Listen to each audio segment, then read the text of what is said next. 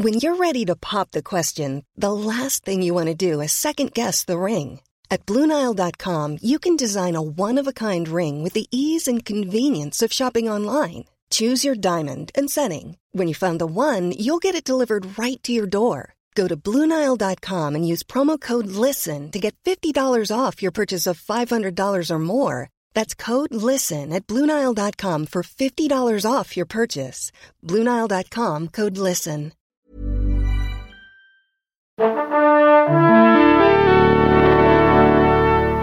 Bonjour.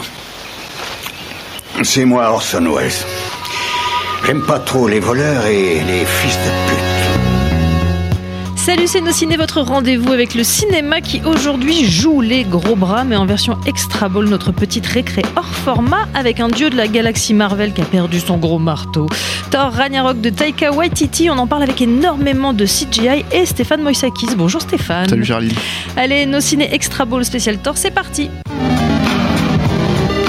Monde de merde. Pourquoi il a dit ça? C'est ce que je veux savoir. Privé de son puissant marteau, Thor est retenu prisonnier sur une lointaine planète aux confins de l'univers. Pour sauver Asgard, il va devoir lutter contre le temps afin d'empêcher l'impitoyable Hela d'accomplir le Ragnarok, la destruction de son monde et la fin de la civilisation asgardienne. Avant de, de, répondre à toutes ces questions, Stéphane, une question est-ce que tu aimes les films de gladiateurs? Euh, Ouais, alors ouais, non. enfin, celui-là, en tout cas, non. Euh... Parce que c'est un film un peu de gladiateurs. Ouais, parce que ça adapte une, euh, comment dire, une storyline qui s'appelait Planète Hulk. Mm -hmm. Euh, dans laquelle effectivement Hulk devient un combattant euh, sur des planètes euh, éloignées et comment dire défonce des gladiateurs du futur, enfin de, de, de l'espace, ce que tu veux. Quoi. Sur le papier, ça a l'air sympa. Sur le papier, ça a l'air sympa, comme tous les films Marvel, j'ai envie de te dire. Mais tu vois, comme tous les films Marvel, j'ai trouvé ça à chier par terre. Voilà, donc donc tu Avec me passeras l'expression. modération. Voilà, tu me passeras ouais. l'expression. Non, bah écoute, alors déjà, il faut dire que si comme moi, alors après parce qu'il y a quand même des degrés de qualité, hein, quand même chez Marvel, ouais. c'est pas non plus, je veux dire, je, globalement, moi. Ton échelle va de quoi, quoi? Mon échelle, bah le mieux pour moi, c'est euh, Captain America, par exemple, ouais. le tout premier en tout cas. Euh, mais disons que euh, même si je suis pas super fan de, des deux suites de Captain America, ça reste des films à peu près cohérents avec ce que ça raconte. Euh, et Thor, c'est quand même l'échelle largement en dessous, hein, de, de, déjà, dès le, déjà dès le premier et, et le deuxième. Hein, donc euh, voilà. Et celui-là ne faillit pas à la règle. Alors il faut savoir que si vous êtes comme moi allergique au premier Avengers, notamment à l'humour du premier Avengers, mm. et eh ben celui-là c'est c'est 100 fois pire en termes de, de gag. Là, clairement, on joue la carte du gagesque, là où Thor, sur temps. les deux premiers épisodes, c'est pas le personnage le plus drôle, il est très premier degré. Il est premier degré, mais là aussi, hein, dans, dans, dans celui-là, même s'il a des punchlines.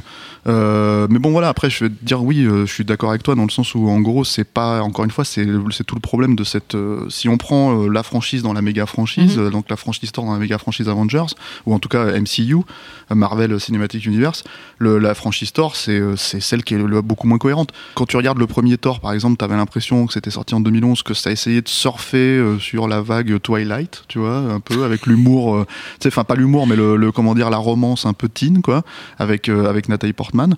La suite, Le Monde des Ténèbres, t'avais l'impression que des mecs essayaient de surfer sur Game of Thrones et de faire un truc un peu médiévalo, fantastique, comment dire. D'ailleurs, ils étaient allés chercher un des réalisateurs de, de, Game of Thrones pour le faire. Et dans celui-là, bah, en fait, il surfe sur le revival 80s, comment dire, électro. Euh, néon, euh, etc., etc., tu peux avoir un peu dans Stranger Things, dans, ce genre de choses, quoi.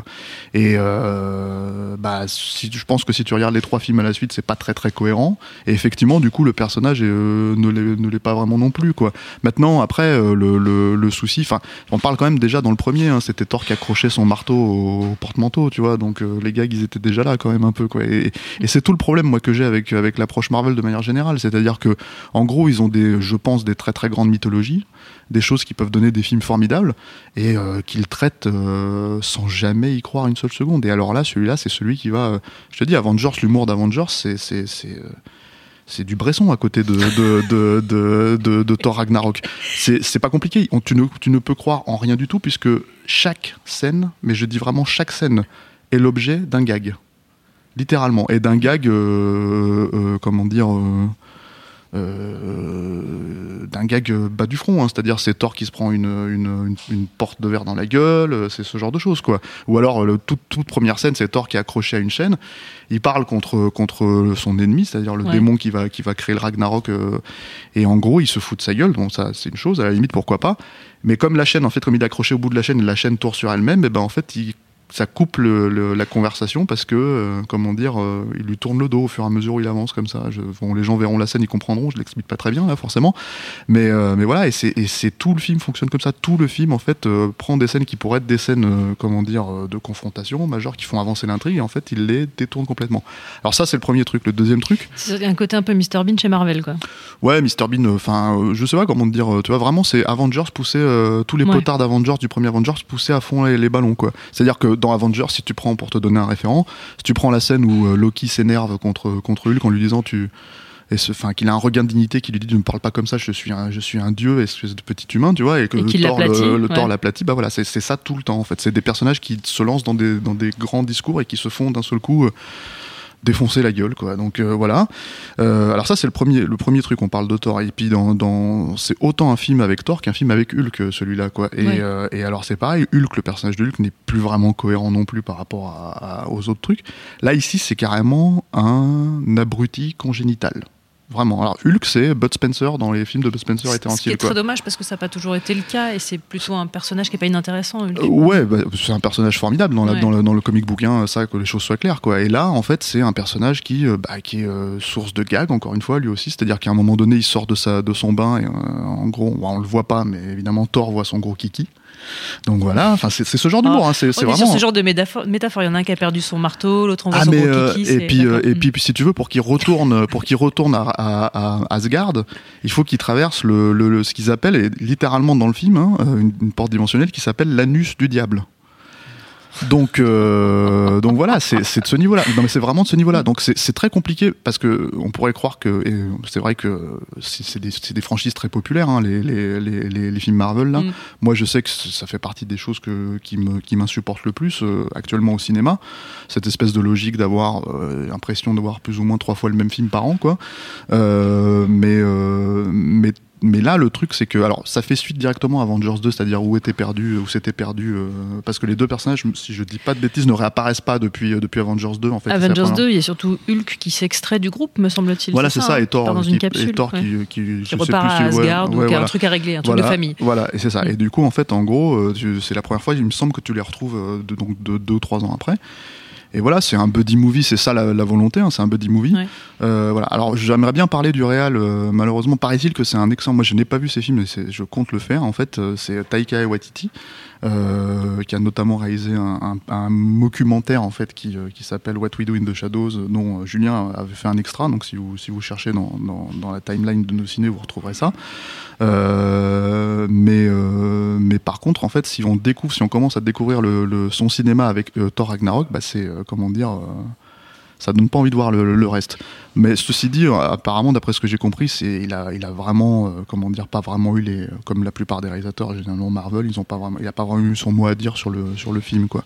Euh, voilà, que dire d'autre J'ai juste une petite question. Si je dois jouer l'avocat du diable, on va dire que s'il y avait un truc à sauver dans les précédents, c'était la figure du méchant que je trouvais pas si mal, en l'occurrence Loki. Euh, est-ce que là il y a un méchant digne de ce nom Ah, c'est Loki. Hein. Et Loki est, dans le, est dans le film. Mais Alors, également? Ah oui, complètement. Mais comme, bah, que pour moi, c'était déjà le cas dans les autres. Hein. Donc le truc, c'est que il y a, y, a, y a, une problématique de, de comment dire, euh, de il y a euh, Jeff Goldblum qui incarne un des méchants aussi, mais bon, il, il est pas, il est pas, voilà, c'est. Euh, je pense à lui. Voilà, mais il est pas, il est pas particulièrement, euh, enfin, c'est pas un personnage particulièrement intéressant. Je dirais, ce que je rajouterais surtout, en fait, ce qui pour moi fait la distinction aussi sur celui-là et qui en fait un des pires films Marvel que j'ai, enfin, avec, non mais vraiment, hein, c'est, c'est, non mais faut le voir, va le voir, va le voir, tu, tu m'en reparleras. Mais écoute, le, le, le, le truc, c'est que c'est, on sait que c'est des films qui sont bourrés de CGI, comme tu le disais au début, qui sont bourrés d'effets spéciaux. Mais là, en fait, euh, et généralement, c'est proprement fait. Donc euh, c'était pas le cas pour moi dans le premier Avengers, je trouve tous les effets spéciaux dégueulasses, mais, euh, mais depuis ils ont vraiment, comment dire, travaillé cet aspect-là. donc ça restait des films à peu près propres, à peu près, je dis bien, sans, sans, invention, sans génie, mais propres. là, c'est pas le cas. C'est-à-dire que tout, comme tout le film se passe dans l'espace ou sur des planètes ou sur des choses comme ça, c'est tout est quasiment tourné en, en fond vert. Et ça se voit, c'est infernal. En fait, on ne croit pas une seule seconde à l'univers. C'est-à-dire qu'on ne croit pas à l'univers sur le papier, puisque en fait tout est tout est truffé de gags en permanence pour désacraliser, on va dire, le, la mythologie. Et on n'y croit pas non plus en fait parce que sur le, à l'écran en fait ça, ça, se voit en fait que les types euh, ne sont pas dans le décor dans lequel ils interagissent, etc., etc. Quoi. Donc et voilà. Et après encore une fois en termes de cohérence, le personnage de Hulk, il n'y a pas seulement qu'on lui voit à la bite. Hein, c'est juste que c'est juste que en gros, en gros, bah, on, la, on la voit pas en plus en l'occurrence. Ça ferait une bonne tagline en même temps. mais, mais, mais, c'est aussi un personnage qui est même plus cohérent. C'est-à-dire qu'en gros, ça fait deux ans que, que, que, Hulk a pris le pas sur Banner, alors que dans le premier Avengers, on t'explique qu'il était déjà pas cohérent non plus, que qu'il euh, a toujours contrôlé euh, son alter ego. Donc, enfin, tu vois, je veux dire, c'est des trucs, euh, c'est quand ça les arrange, c'est quand ça passe d'un truc à l'autre, voilà. Donc, si vous en avez pas marre d'aller voir les films Marvel, vous pouvez, vous pouvez toujours tester Thor Ragnarok, mais, mais honnêtement, c'est chaud. Hein. et puis c'est 2h10. Hein quand ça raconte rien, c'est long. Donc on peut partir du principe que le dossier Thor Ragnarok est plié. En ce qui te concerne. En ce qui me concerne. Voilà, et notre temps est écroulé. Il est écroulé. C'est à cause de Thor, c'est cette histoire de, de Barto. Le temps est écoulé. Euh, merci Stéphane Moïsakis, merci à Jules La Technique, merci à l'antenne Paris pour l'accueil. Rendez-vous sur binge.audio, le site de notre réseau de podcast Binge Audio pour retrouver toutes les émissions. Et on vous dit à très vite.